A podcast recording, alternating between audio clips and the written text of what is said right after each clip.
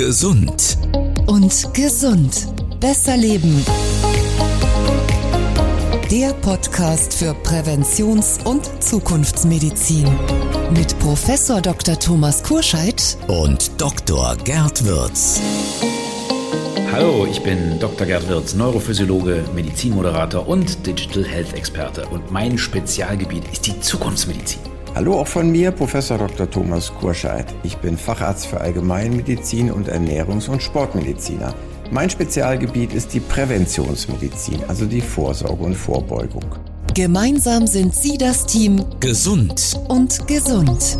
Für ein besseres und längeres Leben.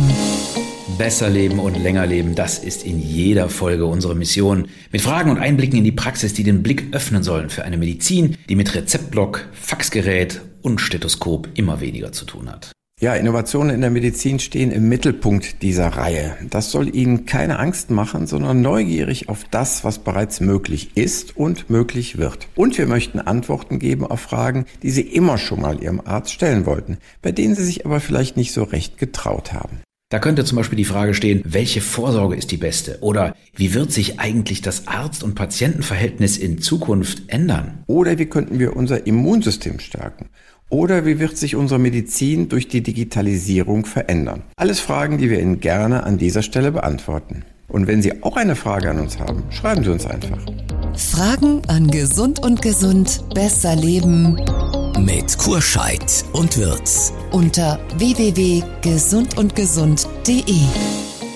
Hallo Thomas, sag mal, wie stressig waren eigentlich deine ersten Wochen in 2023?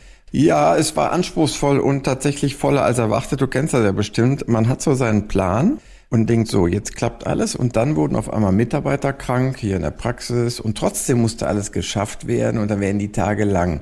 Und das hat natürlich Stresspotenzial. Aber ich lasse mich nicht unterkriegen. Ich sehe das eher sportlich. Und der Sport hilft mir im Übrigen auch, das durchzustehen. Wie war das bei dir die ersten Tage?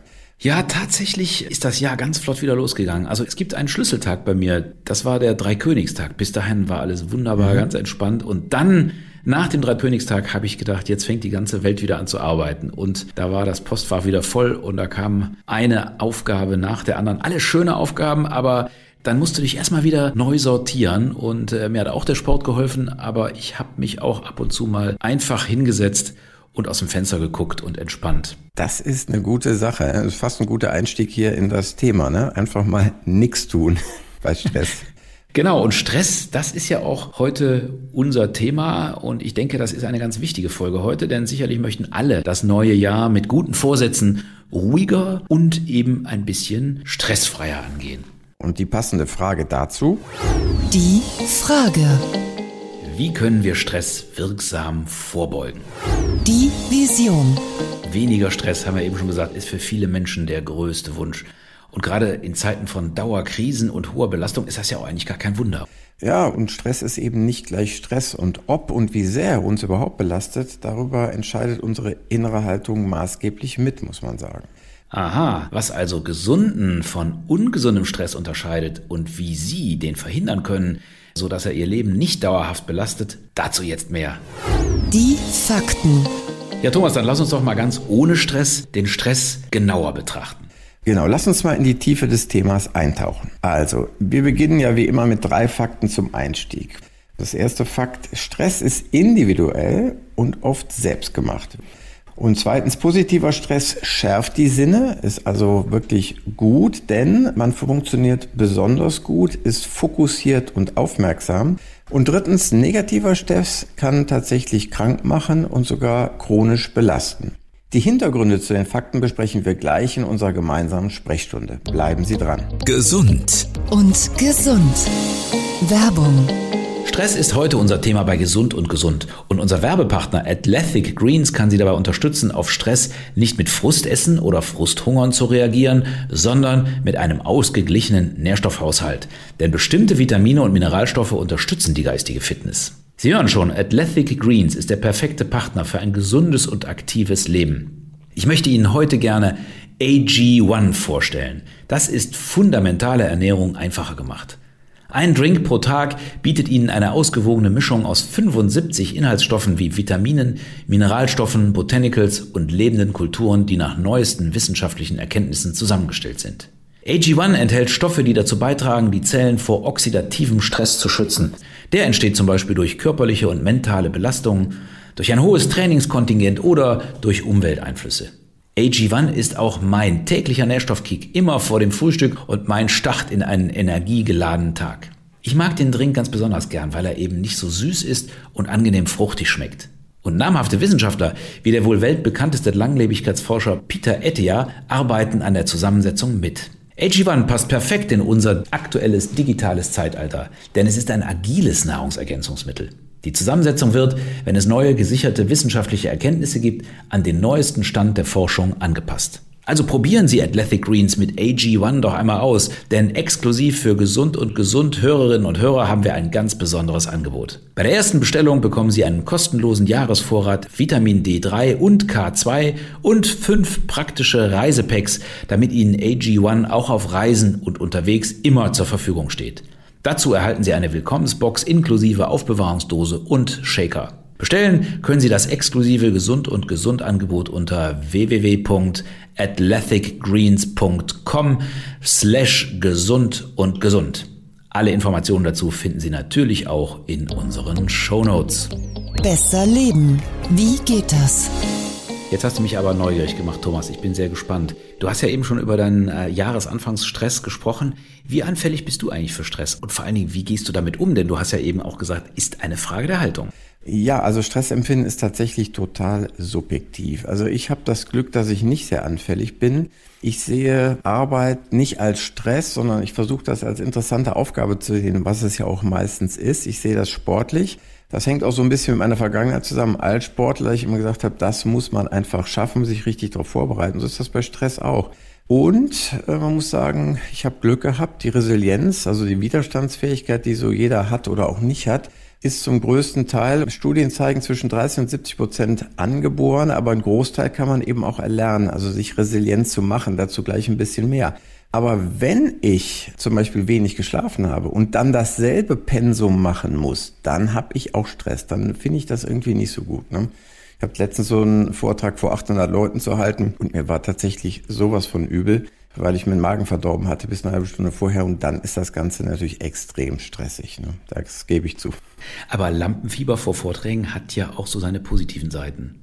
Ja, ja, genau. Also das Lampenfieber per se ist auch nicht schlecht. Das hat mich dann auch nicht zur Übelkeit verleitet, sondern das führt dazu, so wie wir das jetzt vielleicht auch spüren. Wir sind so positiv gespannt hier bei unserem Podcast. Ne? Wir sind so ja. bei der Sache. Das ist positiver Stress, finde ich. Also das ist überhaupt nicht nachteilig. Aber wenn das eben dauernd ist oder eben durch Krankheit verstärkt wird, dann wird es zum belastenden Stress. Lass uns das doch mal so ein bisschen genauer filetieren. filetieren, ja genau. Äh, was unterscheidet positiven Stress von negativem Stress? Also wir haben eben schon gesagt, Lampenfieber kann bis zu einem gewissen Grad, weil es dich ja auch so aufmerksam macht. Ich merke das selber immer bei meinen Auftritten, dass mich Lampenfieber so völlig wach macht, ja, und ich dann auch die Schultern, mir hat mal einer meiner Trainer gesagt, Schultern immer brav Essen nach oben ziehen und dann die Schulterblätter hinten in die Hosentasche stecken dann siehst du gut gestärkt aus und dann geht's los. Also bis zum gewissen Grad ist Lampenfieber positiver Stress, aber es gibt viele Leute, die empfinden Lampenfieber auch als negativen Stress. Aber erzähl mal, wie sind die Filetstücke positiver und negativer Stress? Ja, also wenn wir den erstmal anschauen, den positiven Stress ist so, der Umgang ist entscheidend. Wenn wir mal folgende Geschichte nehmen, also zwei eineige Zwillinge haben 30 Jahre lang denselben stressigen Job. Aber der eine kommt nach Hause, ist total gestresst und zieht sich eine halbe Schachtel Zigaretten rein und drei Flaschen Bier. Das macht er 30 Jahre lang. Und sein Bruder, der kommt nach Hause, zieht hier Tonschuhe an und joggt 30 Jahre. Ich meine, ich brauche gar nicht fragen, wer da besser mit dem Stress umgeht und wer im Endeffekt auch damit besser zurechtkommt und auch länger leben wird. Also ich sehe das ganz häufig bei den Patienten. Viele sagen immer, ich habe mich kaputt gearbeitet. Ne? Aber eigentlich haben sie sich selber durch den subjektiv empfundenen Stress kaputt gemacht, weil sie die falschen Verarbeitungsmechanismen hatten, eben zum Beispiel Nikotin, Alkohol oder sonstige ungesunde Sachen. Das ist äh, der erste wichtige Punkt. Und ein weiterer wichtiger Punkt ist, dass wir natürlich bewerten. Also ist etwas guter Stress oder schlechter Stress. Das können wir selber auch beeinflussen, indem wir zum Beispiel sagen, für mich ist das jetzt einfach gut, ich merke das auch, ich bin jetzt bei der Sache oder ich sehe das eben sportlich indem man eben auch merkt, hey, es schärfen sich meine Sinne. Das ist wie ein kleiner Turbo, so ein Adrenalinstoß. Wenn es natürlich viele Adrenalinstöße gibt, dann wiederum kriegt man so ein oberflächliches Denken und kann sich nicht mehr konzentrieren. Dann ist der Stress zu hoch. Das muss man also gucken, wie man das hinbekommt. Also ab und zu kommt ja ein negativer Stress, den man wahrscheinlich gar nicht vermeiden kann, weil er so ein urplötzlich anfällt. Ne? Stell dir mal vor, da kommst du nach Hause und da liegt der Steuerbescheid. Also da fällt es mir schwer, den in die Ecke zu werfen und joggen zu gehen. Oder wie machst du das dann? Ja, aber der muss natürlich auch nicht sofort bearbeitet werden. Mhm. Tatsächlich gibt's ja Dinge, die kann man gar nicht vermeiden und da gehört eben der Steuerbescheid dazu, aber äh, habe ich ja dann auch eine gewisse Zeit. Oder wenn ich einfach sage, das stresst mich wirklich jedes Jahr so mit diesem Steuerbescheid, verdammt nochmal, dann suche ich mir einen Steuerberater, wenn ich es mir irgendwie leisten kann oder eine gute Software für 100 Euro und mhm. mache mir das Leben einfach leichter. Da muss man dann eben nach Auswegen suchen. Das heißt, wenn man merkt, da gibt es Situationen, die stressen mich immer wieder, dann ist es ganz gut, sich die zu merken ne, und mal zu überlegen, wie man die dann im Vorfeld auch schon vermeiden kann oder wie man eben Wege findet, wie man, wie du eben schon gesagt hast, die anders bewerten kann. Ja, also wenn wir nochmal beim Vortrag bleiben, das kann einen natürlich total stressen, dass man weiß, ich habe dann, dann und dann einen Vortrag. Aber wenn ich diesen Vortrag minutiös übe und schon ein paar Mal gemacht habe, nehme ich mir ja selber auch den Stress. Und ich weiß, vielleicht, wenn ich es vor Bekannten schon mal halte, den Vortrag, wie die reagieren, was Fragen sein könnten und so weiter, dann gehe ich doch ganz anders und gut vorbereitet in so einen Vortrag hinein, wie wenn ich einfach sage, ach, ich lasse mal alles auf mich zukommen, ich bin auch gar nicht gut vorbereitet, aber mir wird schon irgendwas einfallen. Dann ist natürlich der Stresslevel viel höher, außer man ist irgend so ein Genie, der das alles aus dem Ärmel schüttelt. Und dann ist natürlich wichtig, zwischen verschiedenen Stressphasen oder Vorträgen eben auch mal wirklich Pausen zu machen. Und mir persönlich ist der Schlaf ganz wichtig. Wenn ich ausgeschlafen bin, kann mir eigentlich nichts passieren. Das ist immer so mein Credo. Ich weiß nicht, wer es bei dir ist, aber Schlaf ist wichtig, oder? Schlaf ist super wichtig und bei mir tritt oft auch der umgekehrte Faktor ein. Das heißt, wenn ich mich negativ gestresst fühle, kriege ich auf einmal eine unglaubliche Müdigkeit. Dann fange ich an zu gähnen die ganze Zeit und erscheine dann auch anderen Menschen als ziemlich müde, die merken mir das sofort an. Ja, ja, mit wenig Schlaf macht irgendwie auch gar keine Aufgabe mehr Spaß. Und wenn man sich dann trotzdem antreiben muss, ist der Stress natürlich da. Es liegt oft gar nicht eben an der Aufgabe. Ich habe hier eine Patientin, zum Beispiel Lehrerin, die gibt zehn Stunden die Woche Unterricht, wo man ja sagt, na ja, also da ist ja kein Stresspotenzial vorhanden, aber sie ist trotzdem gestresst. Und wenn man das mal auseinander filetiert bei ihr, dann kommt eben raus, wir haben die dann runtergesetzt auf fünf Stunden, es gibt so Hamburger Modell und da war sie immer noch gestresst und so weiter, dass das eigentlich mit dem Job gar nichts zu tun hat, sondern da gibt es meistens noch andere Baustellen, familiärer Art, privater Art und so weiter. Und das kommt irgendwann zusammen. Und dann kommt so eine Stressmixtur daraus, die vielleicht sogar in einem Burnout dann mal münden kann. Spürst du eigentlich, dass die Menschen in der heutigen digitalen Zeit mehr gestresst sind oder sich gestresst fühlen als früher? Auf jeden Fall. Wenn du das Handy in der Hand hast, fühlst du dich ja immer dazu aufgerufen, mal schnell reinzugucken und auch sofort zu antworten, wenn dir einer schreibt. Also man muss ja immer ganz klar sagen, wir haben noch nie in der Menschheitsgeschichte so wenig gearbeitet wie heute. Wir haben 36 Stunden Wochen, 37 Stunden Wochen, wir haben Halbtags und so weiter. Und trotz alledem sind die Menschen gestresster als je zuvor. Und das muss ja also einen anderen Grund haben. Und der Grund liegt meines Erachtens, und wenn ich äh, vielen Studien glauben darf, darin, dass eben die zwei Minuten mal aus dem Fenster gucken, die es früher gab, weil es kein Handy gab. Ja, dieses Mal mhm. durchatmen mal mehr spazieren gehen, nicht immer nur Auto und so weiter, dass das einfach wegfällt und wir eine unglaubliche Informationsverdichtung haben. Unser Gehirn kommt überhaupt nicht mehr richtig zum Sacken lassen. Und ich weiß von vielen Patienten und auch von mir selber, dass dann das Gehirn sich einfach diese Zeit nimmt, und zwar nachts um drei. Das kennst du vielleicht auch.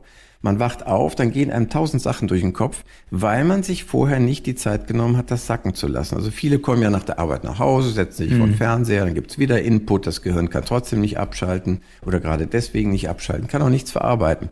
Und dann geht man ins Bett, schläft auch vielleicht erst ein und dann bing, ist man wie wach und angeknipst nachts um zwei, um drei. Und das ist natürlich richtig blöd und erhöht den Stresslevel für den nächsten Tag, weil man halt nicht fit ist. Und wer dazu noch mehr wissen will, der sollte sich mal unsere Podcast-Folge über Schlaf anhören. Da haben wir beide nämlich schon ganz ausführlich drüber gesprochen.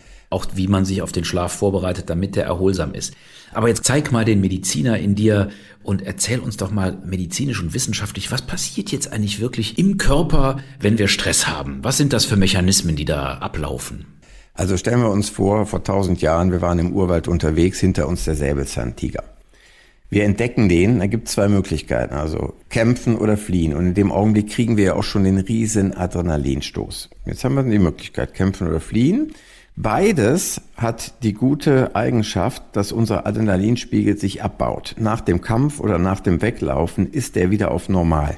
Was heute passiert ist, ja, wir haben trotzdem hohe Stresslevel, weil der Computer streikt, weil es irgendwas nicht geklappt hat oder die Bahn nicht kommt und so weiter. Aber wir agieren das nicht mehr aus. Diese Sympathikusaktivierung, wie man das nennt, die bleibt einfach immer hoch und diese Hormone schwimmen weiter im Blut und dann machen die natürlich richtig Schaden da. Also Adrenalin haben wir schon mal gehört, Noradrenalin, Cortisol. Das sind so die Stresshormone und was machen die? Die treiben den Blutdruck hoch, die Herzfrequenz. Muskulatur wird besser durchblutet, ist ja auch sinnvoll. Der soll ja weglaufen oder wir wollen ja weglaufen im Stress, machen wir aber nicht. Wir sitzen ja am Schreibtisch. Die Atemwege weiten sich, die wollen jetzt richtig Sauerstoff aufnehmen, brauchen wir aber gar nicht, weil wir sitzen ja am Schreibtisch, wir laufen ja nicht weg. Der Zucker wird hochgeregelt, die Muskulatur braucht ja eigentlich jetzt Treibstoff, aber eigentlich brauchen wir es gar nicht, weil wir sitzen ja am Schreibtisch und so weiter. Also dieser eigentlich lebensrettende Mechanismus verkehrt sich heutzutage in eine fatale Geschichte, die uns gesundheitlich schädigt. Das geht ja eigentlich zurück, dieses Kämpfen oder Fliehen auf eigentlich sehr alte Hirnstrukturen, die wir haben. Und die reagieren sehr schnell und deswegen reagieren wir ja manchmal, wenn wir schnell reagieren, auch völlig unlogisch, weil das Großhirn erst viel später anspringt. Richtig, und, also das äh, sind Reflexe, das ne? ist ja auch gut so, dass wir nicht zehnmal drüber nachdenken, ob wir jetzt weglaufen sollen, sondern wir machen das einfach oder kämpfen einfach. Und dann erst kommt das Großhirn dazu und sagt, naja, hättest du auch anders machen können, hättest auch äh, den Speer schmeißen können oder sonst was. Aber heutzutage äh, schaltet sich das Großhirn trotzdem noch zu spät ein. Das Adrenalin ist schon längst im Blut und richtet seinen Schaden dann an. Genau, der Säbelzahntiger, der früher da war, der oft zitierte, der ist ja heute nicht mehr da. Damals wäre es ein bisschen blöd gewesen, wenn wir erst das Großhirn angeschaltet hätten und gesagt hätten, ach, jetzt gucke ich mal, ob der scharfe Zähne hat. Ja, so. und dann überlege ich mal, ob ich weglaufe. Ich glaube, zu dem letzten Gedanken wäre man nicht mehr gekommen. Ja, genau. Also da geht es ja manchmal um Zehntelsekunden und da sind Reflexe einfach lebensrettender als langes Überlegen. Das sind die medizinischen Mechanismen, die da ablaufen und die spürt man ja jetzt nicht so direkt. Ne? Also ich spüre jetzt nicht gerade, dass mein Adrenalin und mein Cortisol sich verändert. Wie macht sich denn Stress dauerhaft bemerkbar?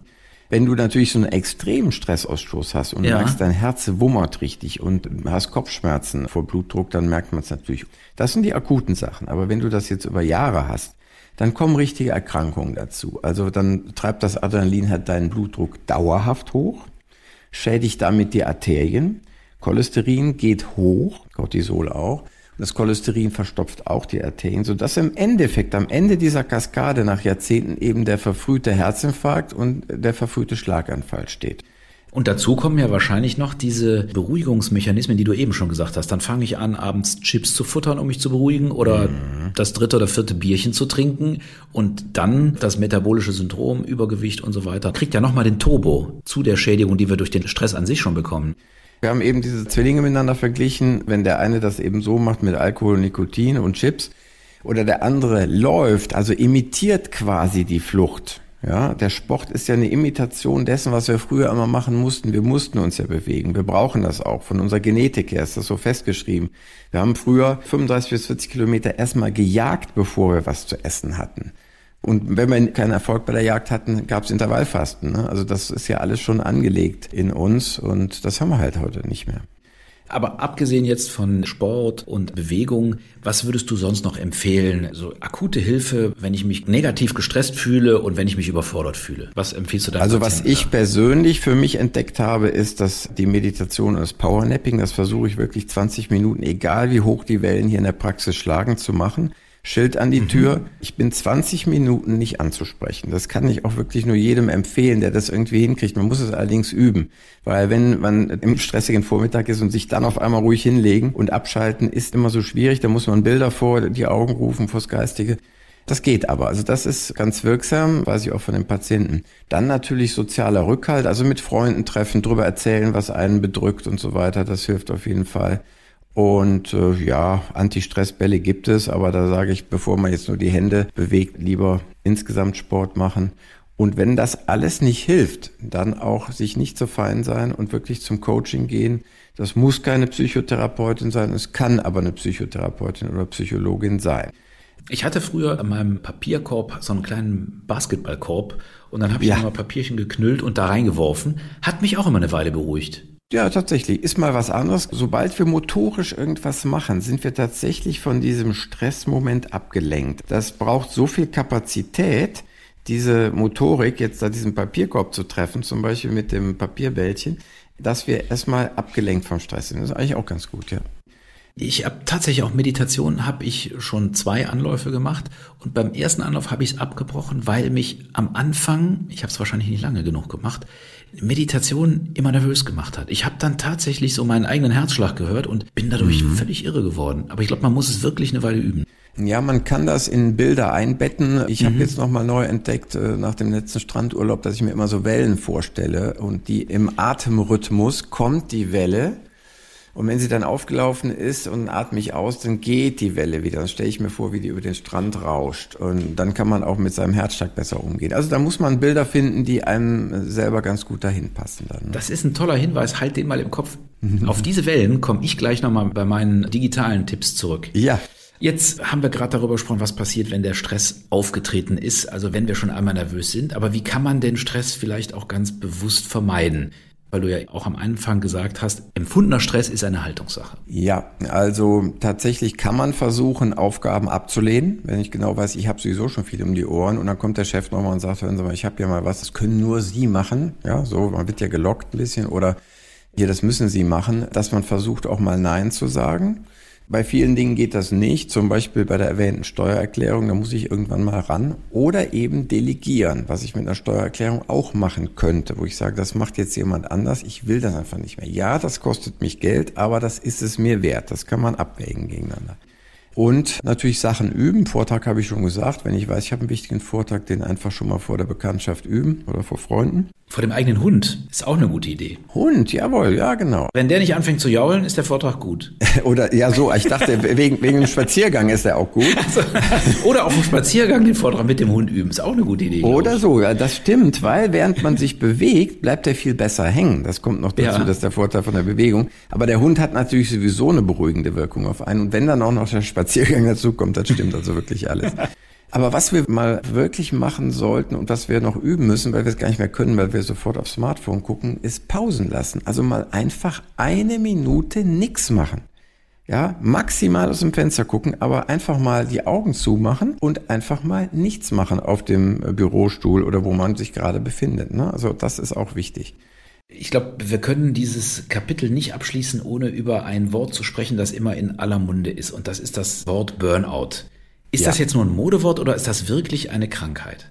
Das ist tatsächlich so, dass es einerseits natürlich eine Erkrankung ist, die heißt aber nicht Burnout, sondern das ist eher eine Belastungsdepression.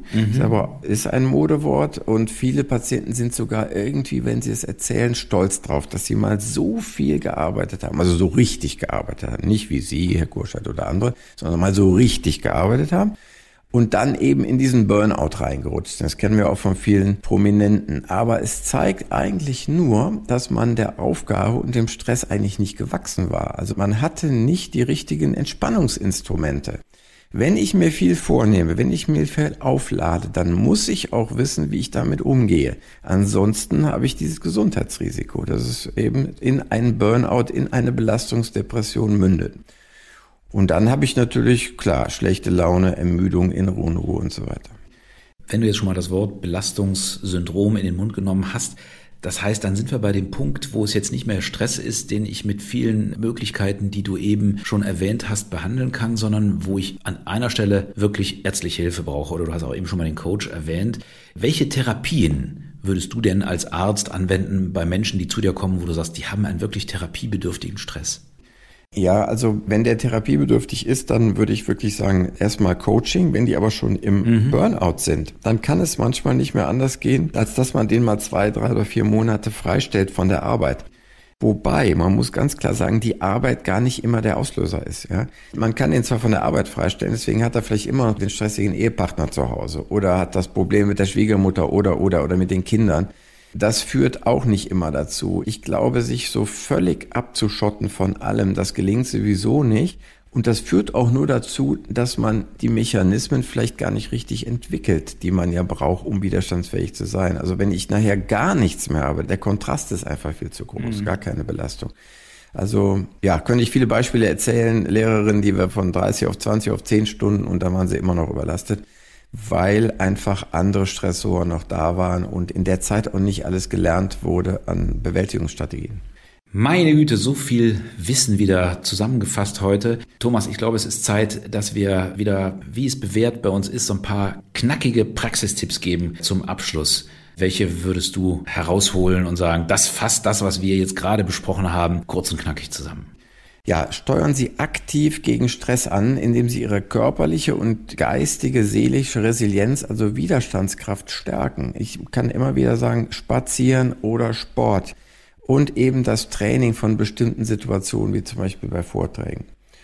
Und zweitens, wir müssen uns in die Situation versetzen, dass wir einen gut versorgten Körper haben. Dazu gehört eine ausgewogene Ernährung, ausreichend Schlaf, um Stress eben auch besser bewältigen zu können. Und drittens, bauen Sie bewusst Pausen des Nichtstuns in den Alltag ein, um die Stresshormone in den Griff zu bekommen. Und das Smartphone ist keine Pause, das zählt nicht als Pause. Ja, und gleich schauen wir mit Gerd wieder in die Zukunft. Der Zukunftscheck. Gerd stellt auch in dieser Folge stellvertretend für Sie, liebe Hörerinnen und Hörer, digitale Hilfsmittel passend zum Thema vor. Was ist dein Check der Woche, Gerd? Zu dem Thema kann man eigentlich Stress messen. Stress kann man messen, das wirst du mir als Mediziner bestätigen, ja. an ganz bestimmten Merkmalen. Also du kannst es vermehrte Schweißausscheidung, also du musst mal versuchen, mir die Hand zu geben, wenn ich wirklich gestresst bin. Die ist wirklich schweißnass oder an der Atmung, am Puls, am Blutdruck und auch am sogenannten HRV. Das ist die Herzfrequenzvariabilität. Und was das ist, da sagst du vielleicht mal zwei Worte zu. Ja, das ist tatsächlich so. Also die Menschen denken ja immer, mein Herz muss gleichmäßig schlagen. Das stimmt aber nicht. Das wussten schon die Chinesen. Denn wenn es das tut, also gleichmäßig schlägt, dann lebt der Patient nicht mehr lange, weil der Herzschlag muss sich in Abhängigkeit von der Atmung verändern können. Jeder kennt das, dieses Om-Gefühl, wenn man sich entspannt bei der Meditation, beim Yoga, dieses Om, dieses Runterkommen. Beim Ausatmen wird der Herzschlag langsamer. Und wenn ich wieder einatme, wird er schneller. Und das muss so sein. Wenn das nicht ist, dann weiß ich, der Mensch ist irgendwo krank oder extrem gestresst. Das mache ich bei uns hier in der Praxis auch regelmäßig. Und diese Herzfrequenzvariabilität, die ändert sich auch im Laufe des Tages immer so ein bisschen. Mal ist sie ein bisschen höher, mal so ein bisschen ja, niedriger, also auch im Verlauf von gewissen Stresssituationen. Und man kann diese Körpersignale, also Atmung, Schweiß, Puls, Blutdruck, das kann man alles messen. Und es gibt eben verschiedene Sensoren, mit denen man das machen kann, und zwar in Echtzeit. Das heißt, in dem Moment, wo es auftritt. Und genau das nennt man Biofeedback. Das ist also praktisch die Rückkopplung, die du von deinem Körper bekommst und die du ganz direkt bekommen kannst. Und ganz viele dieser Sensoren kann man kaufen, also müssen Sie, liebe Hörer, einfach nur mal Biofeedback in Google eingeben und da werden Sie ganz viele Sachen finden. Und ich glaube, man sucht sich einfach das raus, wo man das Gefühl hat, das passt zu einem selber am besten, ob es jetzt die Atmung ist, ob es der Puls ist oder auch die Herzfrequenzvariabilität. Da gibt's übrigens eine ganze Menge an diesen Messparametern, die schon im Handy sind. Und da braucht man gar keine Sensoren mehr zu kaufen. Und dazu gibt's dann Apps, die dir live zeigen, wie diese Werte bei dir akut sind und welchen Stressgrad das auch bedeutet. Und es gibt eine Reihe von Geräten oder auch Apps, die gehen dann noch einen Schritt weiter und die bieten dir dann Übungen an. Und du kannst, während du diese Parameter misst, also dieses Biofeedback misst, sehen, ob zum Beispiel eine Meditation dir hilft, deine Herzfrequenzvariabilität, die kann man übrigens auch sehr schön mit dem Handy messen, ob es dir hilft, die zu erhöhen oder ob deine Atmung besser wird dadurch. Und dann kannst du das direkt sehen, ob deine Übungen sich auf deinen akuten Stresslevel auswirken. Und ich habe eins gefunden, das fand ich zuerst lustig. Und das habe ich da mal ausprobiert. Und zwar gibt es eine App, die macht dein Biofeedback mit der Atmung. Und zwar musst du dir diese App auf den Bauch legen. Ja, dann schaltest du die ein. Und äh, man klemmt sich die also unter den Gürtel. Habe ich die letzten paar Tage in Vorbereitung hier auf unseren Podcast habe ich das gemacht. Und du musst schon Bauchatmung machen, das heißt also wirklich so, dass der Bauch sich hebt und senkt. Und dann erkennt diese App das, deine Atmung. Und jetzt komme ich zurück zu dem, was du eben gesagt hast. Du setzt dir Kopfhörer auf und diese App gibt dir dann ein Meeresrauschen. Und das Meeresrauschen funktioniert genau im Takt deiner Atmung. Also ich habe auch mehrere Sekunden lang die Atmung angehalten, da hat auch das Meeresrauschen angehalten. ja, das, also es funktioniert wirklich. Die Welle rauscht ran, du atmest ein, die Welle rauscht wieder weg, du atmest aus. Und wenn das dann eine Weile gelungen ist, dann geht das über dieses Meeresrauschen in Musik und damit hast du deine Meditation. Und dabei liegt das Handy auf deinem Bauch. Sieht ein bisschen doof aus, darf also keiner reinkommen, aber das funktioniert super. Wenn Sie wissen, liebe Hörer, was Bauch auf Englisch heißt, nämlich Belly und dann suchen, dann finden Sie das im App Store und ist auch kostenlos, diese App übrigens. Und sie zeichnet hinterher deine Werte auf. Du kannst hinterher gucken, hast du richtig geatmet. Also mhm. finde ich wirklich gut und es gibt da eine ganze Fülle an diesen Biofeedback-Methoden, mit denen man tatsächlich arbeiten kann. Und ich glaube, wer es nicht schafft, wie du, mittags einfach eigene Bilder zu erzeugen, der kann mit solchen Hilfsmitteln auch ganz gut arbeiten und er kann es auch selber kontrollieren, ob es denn funktioniert hat. Ja, Wahnsinn. Wenn ich mir vorstelle, wie gesagt, dass die alten Chinesen vor 2500 Jahren schon wussten, dass man darauf achten muss, ne? Es wird uns jetzt immer deutlicher. Klasse. Das Debriefing. Gleich schließt sich ganz langsam wieder unsere Praxistür und bevor sie das tut, gibt's eine zentrale Erkenntnis, die wir unseren Hörerinnen und Hörern mitgeben wollen. Ja, machen Sie sich klar, dass Stress durch Ihre Bewertung entsteht. Es ist schon viel damit gewonnen, diese zu ändern, zum Beispiel Dinge sportlich zu sehen. Und lassen Sie nicht zu, dass der Stress belastend wird. Versuchen Sie zum Beispiel mal eine Minute später, vielleicht auch mal fünf Minuten einfach nichts zu tun oder zu meditieren. Und stärken Sie die Resilienz, also Ihre Widerstandsfähigkeit. Ja, auch da spazieren, Sport, Bewegung, das hilft. Ja, und wenn Sie auch eine Frage haben, dann schreiben Sie uns. Fragen an Gesund und Gesund, besser leben mit Kurscheid und Wirz unter www.gesundundgesund.de. Und beim nächsten Mal sprechen wir vielleicht auch über Ihre Frage. Das war Gesund und Gesund, besser leben mit Kurscheid und Wirz. Und wenn Ihnen unser Podcast gefällt, dann schreiben Sie uns und schreiben Sie uns, welche Themen Sie für die Zukunft besonders interessieren. Und außerdem freuen wir uns über jede Bewertung und am meisten natürlich über fünf Sterne. Und jetzt bleiben Sie doppelt gesund und schalten Sie beim nächsten Mal wieder ein. Tschüss, bis zum nächsten Mal. Das war Gesund und gesund. Besser leben. Mit Professor Dr. Thomas Kurscheid und Dr. Gerd Würz. Der Podcast für Präventions- und Zukunftsmedizin. Weitere Informationen im Internet unter gesundundgesund.de.